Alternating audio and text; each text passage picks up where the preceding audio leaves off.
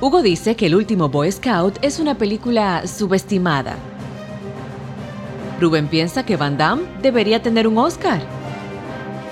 Pues como nadie quiere hablar de cine con ellos, decidieron crear este podcast. Érase una vez en el cine.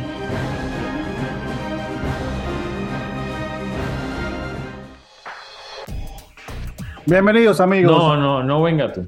Porque, ¿Por qué tú siempre me interrumpes? Pero es que yo sé, Cada la mala costumbre de interrumpirme cuando yo quiero introducir el podcast. yo sé lo que tú vas a decir. Eres un hombre muy educado, Hugo. Tu papá y tu mamá invirtieron tanto dinero men, en tu educación y tú sigues cometiendo los mismos errores. Perdóname. Brother, don Joaquín. Don Joaquín, don Joaquín pagó mucho dinero por esa educación. Don Huáscar, sí. Don Huáscar Joaquín. Don Huáscar Joaquín. Entonces, por favor, en el próximo episodio no me interrumpas. Está bien, te voy a regalar unas cartas de Pokémon. ¿De qué colegio tú te graduaste? Colegio Serafín de Asís. Entonces, así pues tu educación. Diales, ese chiste. Tú se lo puedes dar a, a Mark Mejía. Forzado. Para- Pablo está montado y fico. Loco, ¿qué es lo que le pasa a Mark? Yo no sé. Doblemos de Mike. No, no, no. Mike es mecha corta. Tú sabes que Mike se quilla de nada. Ok, ok. Pero a lo mejor no da follower porque Mark es una celebridad en Instagram. Mike está caliente. Mike me dejó botado en Cannes una vez. Botado, loco. Y todavía tú no lo has perdonado. Estoy dolido. Estoy dolido. Dios mío, pero cuánto rencor. Cannes. Saca ese rencor de tu alma. Eso hace como 33 años ya. Sí, 34, pero me dolió, loco. Me dolió. Pero nada, Oh. para adelante vive gente, somos buenos vecinos. ¿Cómo tú estás, brother? Tenemos rato que no hablamos. Bueno, nosotros hablamos siempre. Será por aquí, por estas ondas. Estas son ondas hercianas, Ah. ¿no? Esto, porque es un podcast, no, No, porque las hercianas son de radio. de radio. Esto no es ondas hercianas, no. Son, son de radio. Como la de Stranger Things. Hey, ese episodio quedó muy chulo. Sí, es- eso es como The Bass of the Night, tu película amada. Y las ondas hercianas juegan un papel fundamental ahí. Yo creo que la recomendé cuando la película salió y tú también la recomendaste, pero yo siento que este tipo de cine ya no se hace. Un cine con sin pretensiones, un cine que es básicamente lo básico de contar una historia. Storytelling. Yo pienso que ahí es donde se ha fallado mucho y no quiero echarle la culpa a ningún género, pero yo siento que el cine de superhéroes ha puesto la cosa muy fácil y es tal vez por la popularidad. Y es un tema muy interesante que yo creo que debemos tocar en algún momento, es cómo ha cambiado el cine de blockbuster desde cuando tú y yo crecimos en los 90 y parte de los 2000 a cómo está ahora. Acuérdate que antes la mayoría de esos blockbusters eran películas originales. Eran películas que se basaban en el actor. La nueva película de Stallone, la nueva película de Van Damme, la nueva película de Arnold, la nueva película de. Ahora es todo un conglomerado de cosas. Porque yo no recuerdo en tiempos recientes, eh, aparte de Top Gun, pero es una secuela, una película que haya tenido mucho éxito, que haya sido una historia original y que no sea ni superhéroe, ni secuela, ni precuela. Bueno, tienes que irte a los autores. Por ejemplo, Nolan, por ejemplo, Fincher, Tarantino. O tú mismo aqueroseado a Nolan con Tenet, ¿Tú te referías a éxito de taquilla o que es una película? aquí ya básicamente. Bueno, Tenet entró en un momento difícil porque sabemos que fue una de las primeras películas que abrió posterior a la pandemia, pero los números no fueron malos. Y mm, en los últimos años, Tarantino ha demostrado ser también una buena apuesta en la taquilla. Lo que pasa es que Tarantino, solo él, sin importar quién él tenga en el cast, Sí, él solo vende la película. Pienso que es tal vez, junto con Christopher Nolan, los únicos dos directores en la actualidad que solamente su presencia en un póster venden la película, porque ni Spielberg ni Scorsese te asegura el éxito comercial de una película, porque mira Silence y mira Puente de Espías, incluso con Tom Hanks, Puente de Espías. Si nos vamos directamente a, como te decía, en los 90 y 2000, que eran con actores, cualquiera tenía un éxito comercial. Ahora, los únicos dos directores que te pueden asegurar un éxito comercial solamente con su presencia, incluso contigo y conmigo, como actores, son Quentin Tarantino y Christopher Nolan. Y eso me resulta fascinante, muy fascinante. Sí, y yo diría también que Fincher, Rubén. Lo que pasa es que Fincher, ¿cuál fue la más reciente? Porque él ha estado mucho involucrado en televisión, más como produciendo. Sí, con Mindhunter. La última de Fincher fue la que hizo del escritor de Citizen Kane para Netflix. Uy, sí, eh, No es una mala película, Lo que pasa es que no es una película de Fincher. Exacto. Ese Man, Mank. Mankiewicz, de Mankiewicz. Se llama Mank. Ese es el problema. Que si fuera un director X, es una gran película, pero no es una película de Fincher.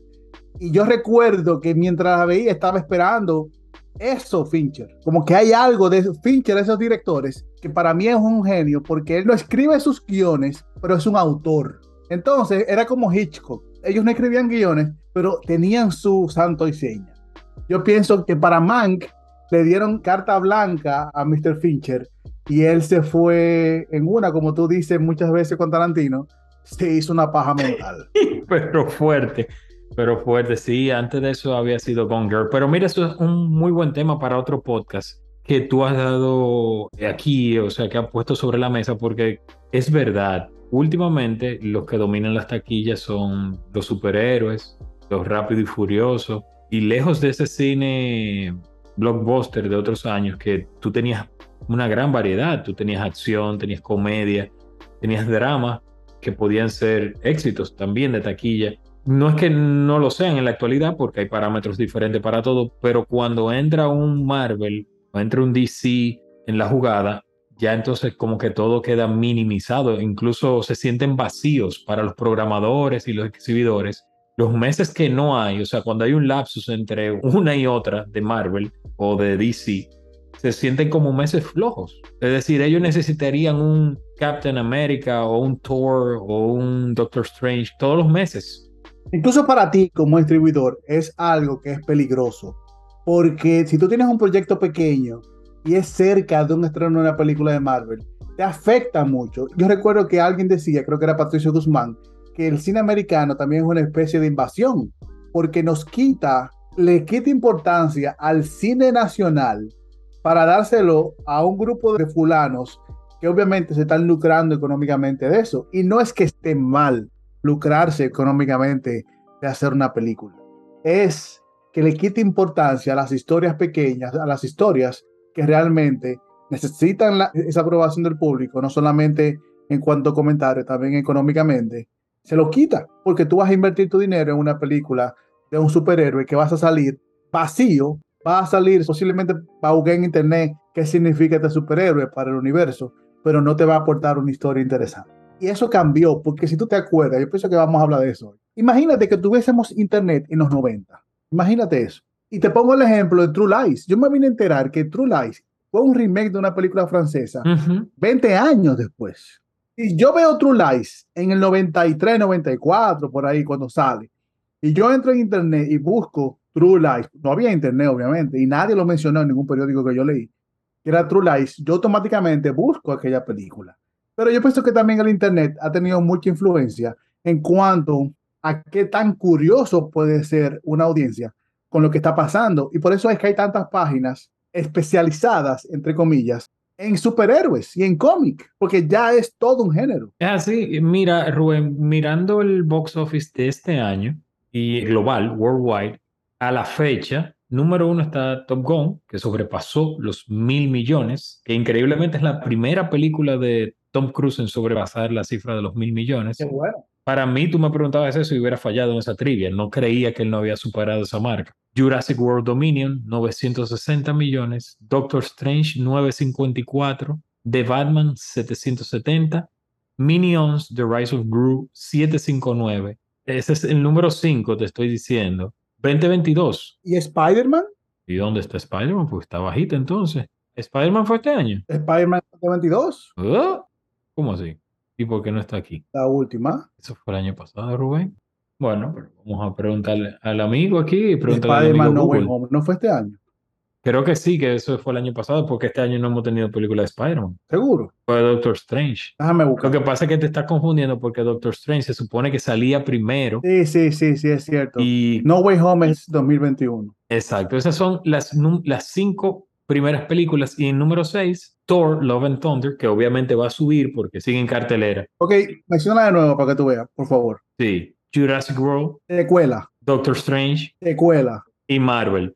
The Batman, Secuela. Bueno, secuela, reboot, lo que tú quieras. Muñequito, superhéroe. Minions, The Rise of Gru. Precuela. Thor. Secuela. Esas son las- seis primeras. Y Bullet Train ya lleva 62 millones, o sea que va viento en popa. Exacto. Tal vez es la única original. Incluso tiene un buen cast. Por eso te decía que si ese cast se hubiese estrenado antes de Marvel, esa posiblemente hubiese sido la película más taquillera de este año. Si Marvel no existiera, esa es la película que, porque está Bad Bunny, está Brad Pitt, está Aaron Taylor Johnson y la dirige el pana que hizo John Wick. Y lo que pasa es que Rubén todavía falta este año Black Adam y Wakanda Forever. Wakanda Forever. No, y Aquaman, Ah, y Aquaman. y Avatar. Avatar. Eso es un tema de otra 500, porque mira, empezamos con un tema, teníamos en mente un tema y nos hemos ido por otro, pero resulta interesante lo que está pasando con la taquilla, como tú dices. Si buscamos como años, qué sé yo, me voy a los 90, Imagínate Grey te voy a poner eh, así, voy a buscar aquí en Box Office Mojo, Elige 94 95 para que tú veas. te voy a poner 1994. Vamos a ver qué pasaba en ese año. Mira, la primera fue The Lion King, Exacto. la segunda fue Forrest Gump, Drama, ayudando a nuestro punto. comedia de acción. True Lies, comedia, parodia, original. Bueno, venía basada también en una película Es un remake francés. francés, pero es diferente. Lion King también. Lion King básicamente es, un- es una adaptación de Hamlet, pero es un tema original que se creó a partir de ahí. Sí, pero mira, tiene The Flintstones, que era una animación de Hanna-Barbera. Lion King también. Lion King básicamente es- una adaptación de Hamlet, pero es un tema original que se creó a, a partir de ahí. Exacto. Dumb and Dumber, una comedia con Jim Carrey y Jeff Daniels. Original. Clear and Present Danger, de la novela de Tom Clancy con Harrison Ford. Speed, Mi favorita de todas. Speed, Yo adoro Speed, una película original. acción. Primera película de Jan de Bond, que saltó de ser director de fotografía de Los Locos Adam a hacer esta gran película de acción, que para mí es una de las mejores películas de acción que se ha visto en la historia. Exacto. Número 9, The Mask. Comedia chulísima, segunda de Jim Carrey en la lista. Y número 10 y 11, súper diferente. Pulp Fiction, una película indie, ganadora en Cannes. En Sundance. Ganadora en Cannes, oye, una cinta de autor dirigida por Tarantino, hizo 100 millones en la taquilla La primera película de Tarantino que pasó de 100 millones. y luego entrevista con el vampiro. Y mira qué lejos estaba entrevista con el vampiro. Para que tú veas que con ese elenco que tenía, como tenía a Brad Pitt, que era un desconocido, nadie sabía quién era Brad Pitt más que un tipo chulo que había salido en Telman Luis. Tom Cruise, que era tal vez su momento más flojo en su carrera, en esa época del principio de los 90, porque el tipo hizo, eligió unos proyectos medio extraños. Un Antonio Banderas que venía a hacer Mambo Kings, que estaba aprendiendo todavía a hablar inglés, y tal vez el más veterano luego de Tom Cruise era Christian Slater dentro del grupo. Ahí estaba Ana Paquin, que estaba todavía una niña, y ya, yo pienso que ya. Mira, te voy a llevar al 87 porque hablamos de Predator, la original, antes de empezar el podcast. Y oye, todavía los 1987, señores. Three Men and a Baby. Esa fue la número uno en 1987. ni- Esa es la que es con Tom Selleck. Tom Selleck, que se pierde el bebé. Atracción Fatal. Pero para que tú veas, esa película es un remake Exacto. de una película india. Atracción Fatal. Fatal Attraction. Che. Beverly Hill Cop, parte 2. La parte 2. La parte 2. Good Morning Vietnam, con el fallecido Robin Williams. Excelente película. Una película dramática. Bueno, mira, tú tienes número uno, comedia. Número dos, atracción fatal, drama adulto de seducción, clasificación, ¿verdad? Beverly Hill Cops, comedia. Good Morning Vietnam, comedia de corte social, antibélica. Moonstruck, comedia romántica, número cinco. Los Intocables, número seis, drama, thriller. The Secret of My Success, otra comedia, el número siete. Y en el número 8, Stakeout. Y en el 9, Lethal Weapon. También una comedia, buena acción, comedia. Predator fue la número 12 de ese año. Y Robocop número 16. Y todas pasaron de 100 millones. No, no, no. Pasaron de 6 millones las cuatro primeras. Predator hizo 59 y Robocop hizo 53, pero estamos hablando en 1987. Recuerda que el ticket promedio era más bajo Había menos salas de cine. y hay que ver con el ajuste, pero ese era el ranking en ese tiempo. O sea que había que vender muchas taquillas para llegar a esos números. ¿Quiénes fueron las tres primeras? Three Men and a Baby, Fatal Attraction y Beverly Hills Cop. De los tres películas, tal vez el más conocido es Eddie Murphy. Sí, Porque Michael Douglas nunca fue un tipo que fue taquillero, mucho menos Glenn Close mucho menos el tema. El director de esa película fue Paul Verhoeven, ¿verdad? Adrian Lyne, Adrian Lyne. Adrian Lyne, perdón. Adrian Lyne y Paul Verhoeven tenían una pequeña batalla en el cine erótico, pero Paul Verhoeven fue más inteligente porque Paul Verhoeven, callado, tiene muy buenos títulos y muchas películas que influenciaron en la cultura popular. Y básicamente hizo carrera en los 80, porque el tipo ya tiene como 85 años, y hizo un clavazo ahí con Ben Affleck y Ana de Armas para Hulu. O fue Adrian Lane, no fue Adrian Lane. Me confundido con los dos. Entonces, si seguimos viendo, busca un año que para mí es memorable, el 84. Vamos a buscar 1984. Vamos a movernos hasta 1984. Tres añitos tenía yo en 1984. Ah. Mira, número uno, la primera de Beverly Hills Cop. 234 millones. Ghostbusters. Ghostbusters, 229. Ah. Indiana Jones y el Templo de la Maldición, en The Temple of Doom, 179. Gremlins, 148. Me encanta. The Karate Kid, 90. Police Academy, 81. Footloose, 80. Romance in the Stone, con Michael Douglas de nuevo, 76. Y ahí está Star Trek, parte 3, The Search for Spock y Splash. ¿Te acuerdas de Splash? Con Tom Hanks y Daryl Hannah. Ari Hanna. 69 millones. Purple Rain, 68 millones. Michael Douglas de nuevo. Sí. Ese fue un año interesante, pero de nuevo, Rubén, habría que irse, movernos hasta quizás 2008 para comenzar con esta tendencia, ¿verdad? Que 2008 fue la primera Iron Man. Iron Man. Y comenzar, bueno, 2008 también estuvo The Dark Knight. Y Avatar no fue 2008, 2009, por ahí también. Sí, mira, ahí comienza ese tema. The Dark Knight supera los mil millones, Indiana Jones y la parte 5, ese tollo de película. Kung Fu Panda, Hancock, Mamma Mía, Madagascar, la parte 2, Quantum of Solace y Iron Man el número 8, Wally número 9. Mira cuánto de, incluso como calidad cinematográfica.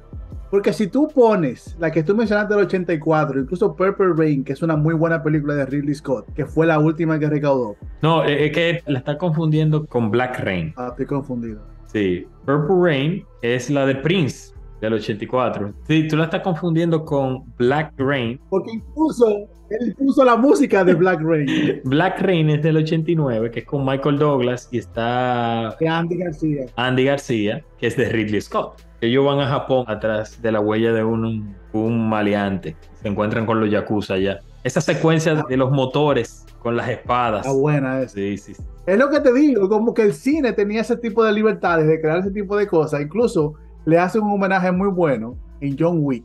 Sí, Pero como tú me mencionas, la calidad cinematográfica de entretenimiento del 84 al 2008 es totalmente diferente. Y no quiero decir que Dark Knight no sea una película valiosa, ni la tampoco la primera. Pero las Indianas Jones de aquella época, si compara con la otra que se hizo, es totalmente opuesta. Y yo creo que tiene que ver mucho con qué tan exigente se ha puesto el público en cuanto a calidad cinematográfica.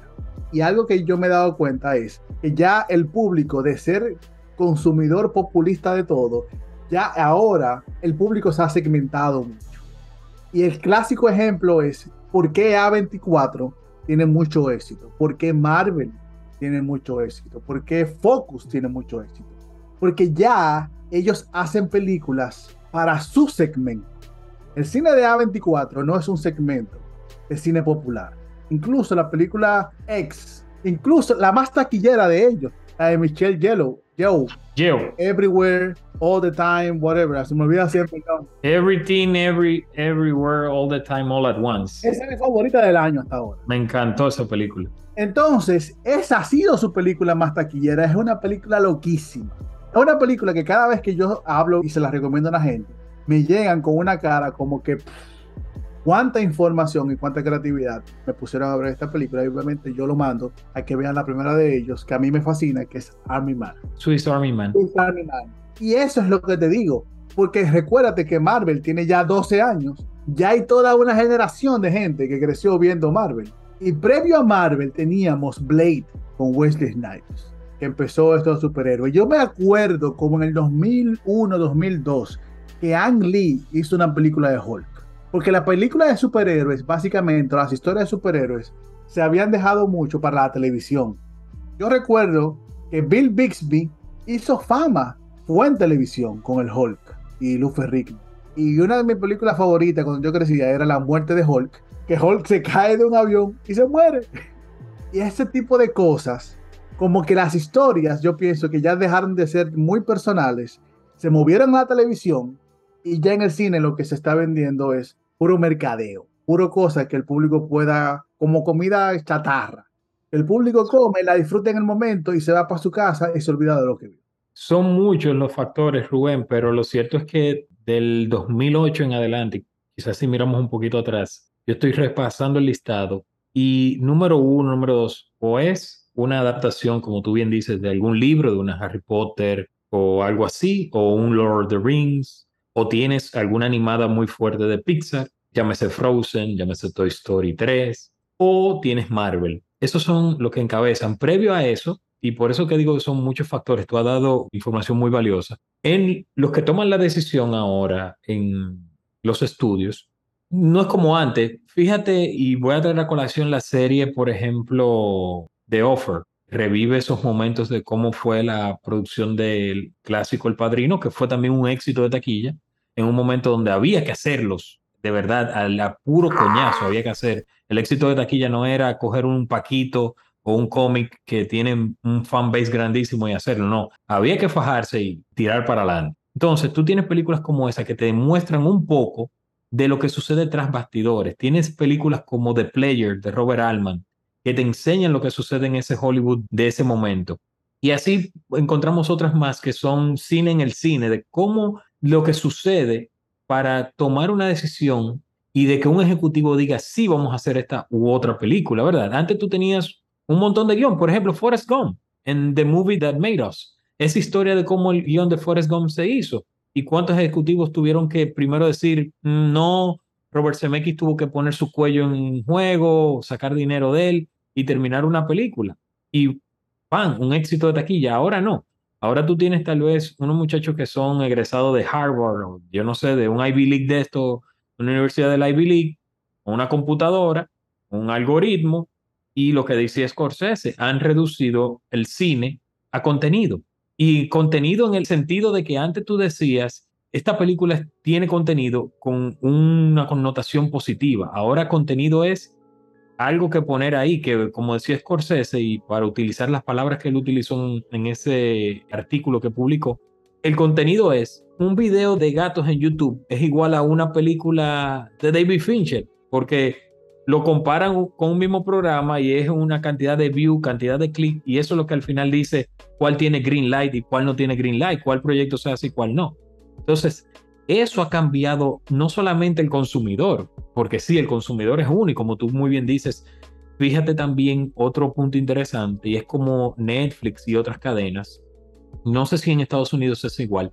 Aquí, por ejemplo, la cartelera de cine está muy poblada con películas de la India es decir, tú ves muy normal que tú veas en una semana se estrene Thor y se estrenen dos películas de la India que para mí, wow, ¿qué película es esta? ¿Tú entiendes? Pero esa comunidad sí las busca. Y en Netflix también. ¿Cuántos títulos hay de la India en Netflix ahora? Hay como, cada semana hay tres o cuatro nuevos.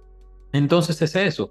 Hay dos factores. El que tú has dicho de cómo se segmenta muy bien, se conoce muy bien la audiencia que se está buscando, el contenido que se le ofrece. Y segundo, cómo ha cambiado el mercado de que ahora lo que garantiza llenar salas son estas películas de superhéroes, los hombres con las capas o así. Brad Pitt tiene que hacer, que juntar a Bad Bunny y no sé cuántos más para comenzar a echarle el pulso a una película como Thor y pasarle en la taquilla. Lo que pasa es que son dos factores. Y acuérdate que ahora es todo un algoritmo. Es como me recuerda mucho Moneyball, que no es cuestión de nombre, es cuestión de anotar carrera y de ganar el juego. Envasarse, llenar butacas. Eso pasó con HBO recientemente y el gran escándalo que pasó con la película de Bad Girl, que decidieron ni presentarla. Exacto. Tal vez sea una estrategia de mercado para en un año ver qué se hace y se pone y sabe que la gente la vea, pero ellos con su declaración, esto no forma parte del universo de DC. Y tú puedes estar seguro que 20 millones de gente la van a ver. La van a ver solamente por el morbo de que la cancelaron. Seguro eso va a pasar. Pero ahora todo es cuestión de que tú sientas un grupo de gente segmentada por edad, las pones a ver una película, luego le haces un cuestionario y todo eso se va a una base de datos y todo eso se evalúa. Yo no digo que esto sea algo nuevo. Eso siempre ha pasado porque la NPA lo ha hecho mucho. Yo recuerdo que uno de los trabajos que yo siempre quise tener en República Dominicana era la gente que le pagaban por ir a ver películas y decir si esa película puede ver un niño o no la puede ver un niño. Era la Comisión de Espectáculo Público. Le pagaban muy buen dinero a gente que yo conocía para ver películas. Entonces, ahora ya todo, como yo te decía, se hace por un público. Marvel tiene un éxito asegurado porque tiene un público de millones de gente, sabe a, qué gente le van a dar la entrevista para promocionar, sabe qué actores mexicanos, asiáticos, gay, como que ellos ya saben la fórmula de atraer a todo el público, no solamente ellos. ¿Por qué tú crees que Pixar ha perdido mucho millaje? Porque una película de Pixar ya no importa tanto como antes, porque ya no están ofreciendo nada nuevo y con la cosa ahora del streaming, se han ido como tres películas de Pixar directamente al streaming. Y obviamente, cuando ya tú inviertes dinero, tú tienes que buscar gente como el Manuel Miranda que te haga casi la película entera porque está de moda. Entonces ahora, con esto de redes sociales, todo es por moda. Yo recuerdo que en República Dominicana hay un director él buscaba gente para trabajar en su película por la cantidad de followers que tenía. No importa quién sea. Porque querían promocionar una película. Ya no le interesaba tanto la calidad del público, sino era promocionar la película. Eso pasa mucho ahora. Tú dijiste esta eh, Bullet Train que metieron a Bad Bunny, que sé yo qué, que sé yo cuánto. Bad Bunny es una figura que atrae al público latinoamericano y ellos quieren ganarse a ese público latinoamericano. Y eso es parte del mercadeo y parte del algoritmo que te está diciendo que tenemos que buscar una figura latina que incluso le dieron un superhéroe a Bad Bunny. Bad Bunny va a ser un superhéroe de Marvel para el año que viene o en dos años. El muerto. Exacto. Entonces, nada de eso. El tipo yo estoy seguro que ni casting tuvo que hacer. ¿Por qué? Porque todo se está basando ahora en un mercado y en agradar al público. Como que ya tú no puedes hacer una película como Forrest Gump porque es una película que va en contra de muchos intereses de los demócratas, porque todas las cosas que dice. Hay cosas que tú no puedes decir que se decían en los 90 que ya tú no puedes decir ahora. Como que ya tú no puedes poner a un pequeño personaje asiático que sea el gracioso porque ya eso es algo que insulta. Ofensivo. Ofensivo. Como que ya todo ha cambiado y obviamente ya todo lo que se hace es para agradar a todo el mundo. Y cuidado si tú ofendes a una comunidad, que hasta en una canción que tú digas una palabra, te pueden cancelar y te pueden eliminar el sencillo o el álbum, incluso con películas. Mira, Kevin Spacey está cancelado. Con el movimiento Me todo el mundo se ha ido.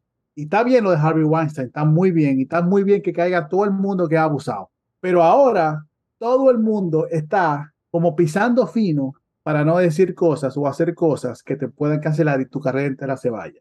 Entonces, la misma academia tampoco ha aportado mucho, porque ahora la misma academia te dice que hay que tener quórum, como que tú tienes que tener un 22% de esto, un 15% de esto. Cuotas. Exacto. Entonces, eso también va a limitar mucho a la hora de contar historias.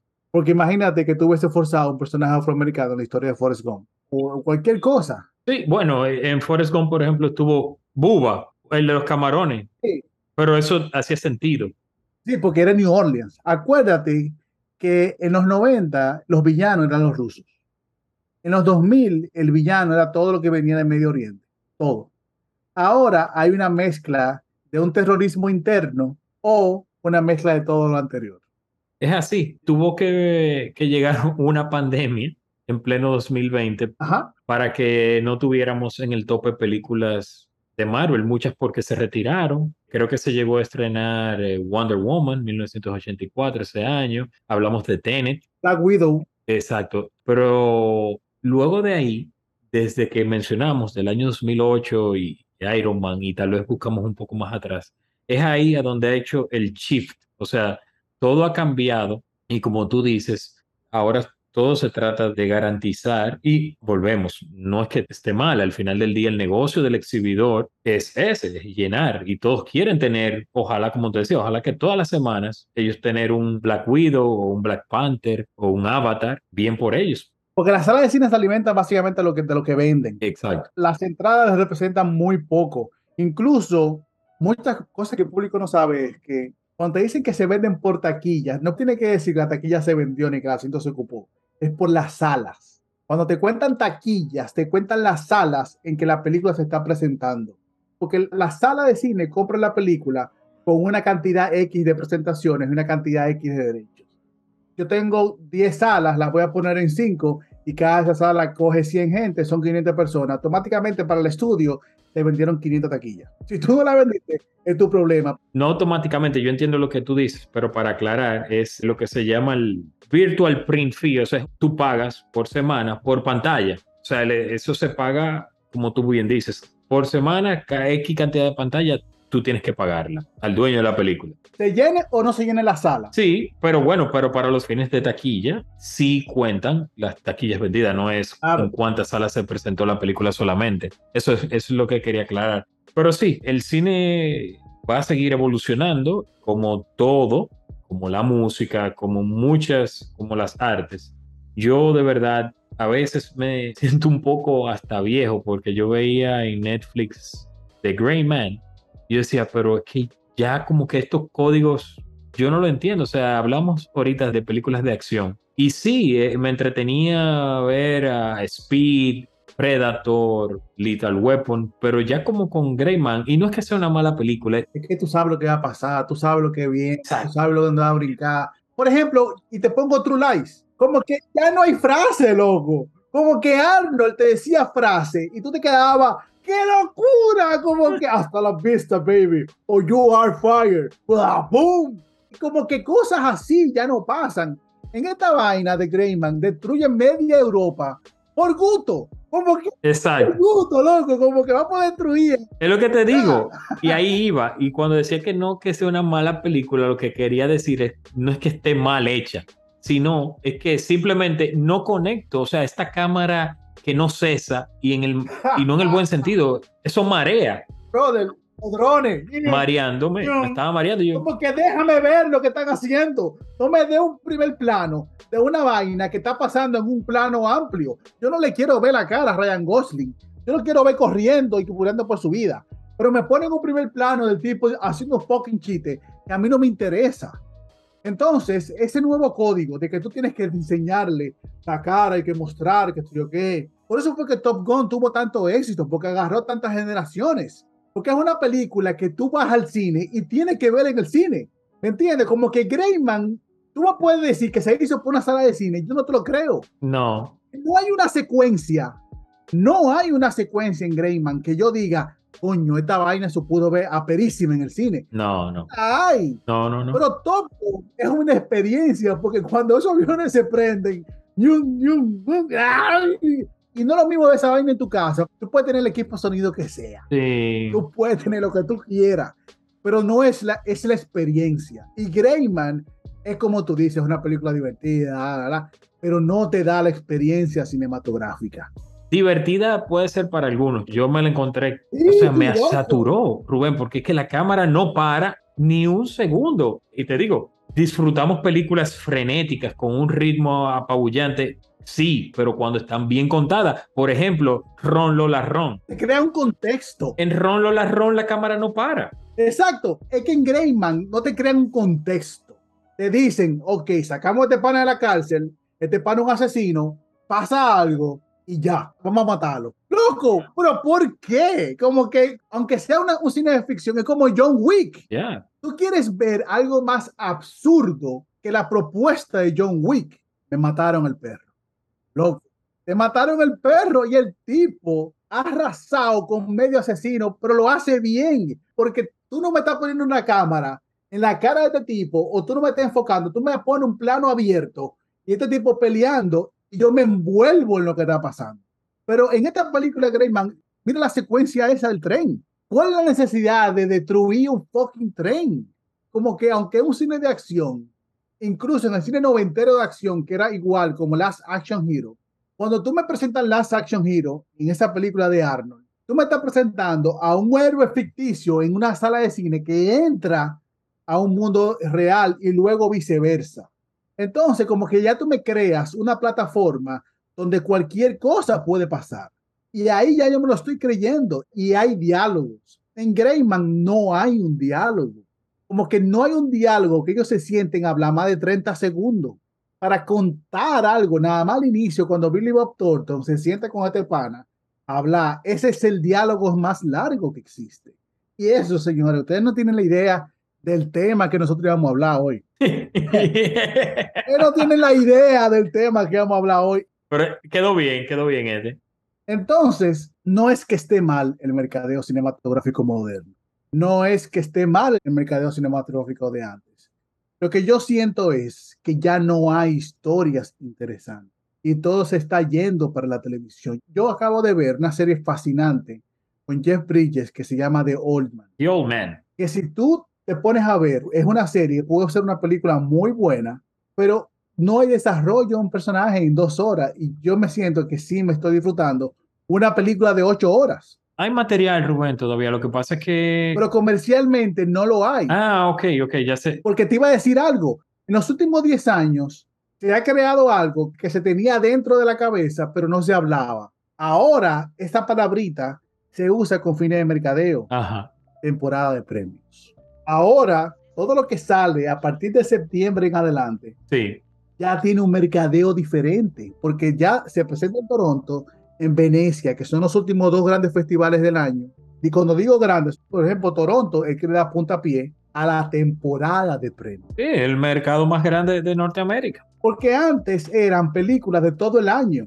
Incluso ya películas que se han estrenado previo a la temporada de premios necesitan una estrategia nueva de mercadeo para promocionarse. Y yo me recuerdo que eso pasó mucho cuando Steven Soderbergh estrenó dos películas que fueron nominadas ese año, que fue Erin Brockovich y Traffic. Traffic. Acuérdate que él gana por Traffic y está nominado por las dos películas y gana Julia Roberts, pero Erin Brockovich se estrena en febrero de ese año y Traffic se estrena en la temporada de premios.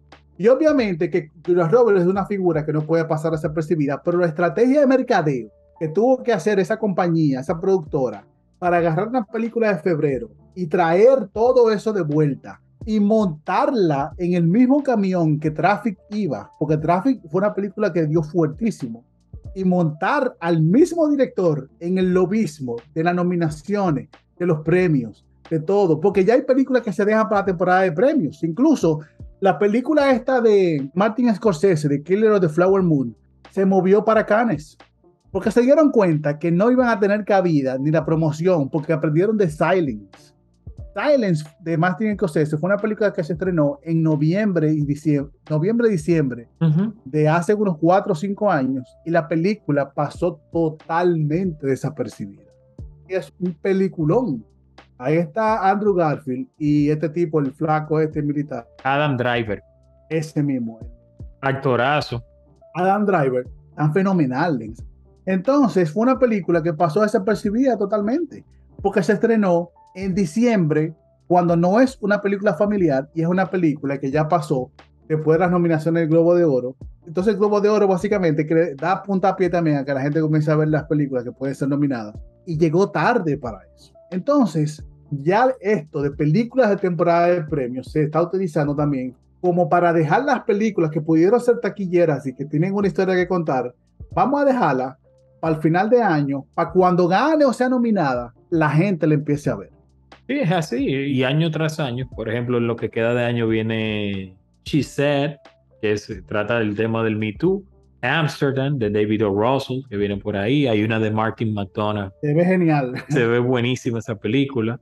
A mí me encanta ese tipo de humor negro, como Martin McDonald ha, creado este estilo y le queda tan bien, incluso cuando juntó de nuevo a Colin Farrell y a Jim Broadbent. Broadbent que se llama el tipo. Sí. Pero yo voy a Venecia y ahí el line-up de Venecia es como para que tú no salgas para ningún lado porque se estrena la nueva de Iñárritu. Se estrena la nueva de Aronofsky que es con Brian Fraser.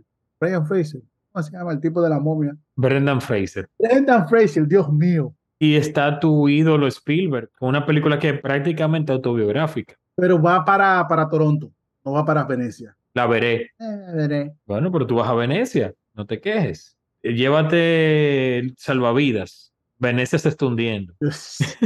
Sí, vamos a hacer un tour. Ya me dijeron que vamos a hacer un tour de, películas que se han filmado en, Venecia. Ah, qué chévere. Ahí verás a, Indiana Jones y la última cruzada. Casino Royale, la última cruzada. Y también Spider-Man, la de Misterio, Far From Home. Y el turista. El turista. Rubén, yo creo que está bueno. Señores, miren, yo quiero confesarles el tema que teníamos hoy era un versus entre Leonardo DiCaprio y Brad Pitt. Y de alguna forma nos hemos desviado a una hora y algo hablando de un tema que nos apasiona a mí, a Hugo, que lo sugerimos previo a empezar el episodio del podcast, pero quedó muy bien.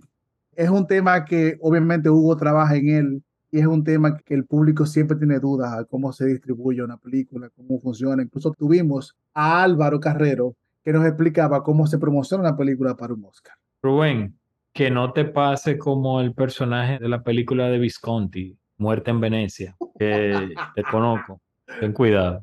Yo sé que tú eres medio obsesivo alguna vez. No, está bien. estoy tranquilo. Pero busquen esa película, ya que hablamos de que Rubén va para Venecia, busquen Muerte en Venecia de Luchino Visconti. Muerte en Venecia. El favorito de Arturo, el gran Arturo Rodríguez. El gato pardo. El gato pardo. Luchino Visconti, no se habla mucho ese director, Rubén, de Visconti. Lo que pasa es que Visconti hizo como seis o siete películas. No, vamos a ver como director. 21 créditos como director, Rubén. Pero largos todos. Bueno, eh, hay documentales, sí, largos. La Noche Blanca, Censo, La Tierra Tiembla, El Gato Pardo, por supuesto, Boccaccio 70. Bueno, eso fue un segmento. Los Condenados, El Extraño, Muerte en Venecia. Un director a su brother. Lo que pasa es que no está en el top of mind. De nadie. no, Rocco y sus hermanos. El cine europeo y mayormente el cine italiano, fuera de, de los clásicos Fellini y Antonioni, muy poca gente lo menciona a Visconti. Me voy a dar un ciclo de Visconti a ver si escribo algo, que yo estoy bien vago y hace mucho que no escribo. Voy a ver, me emocionó ahora hablando de Visconti.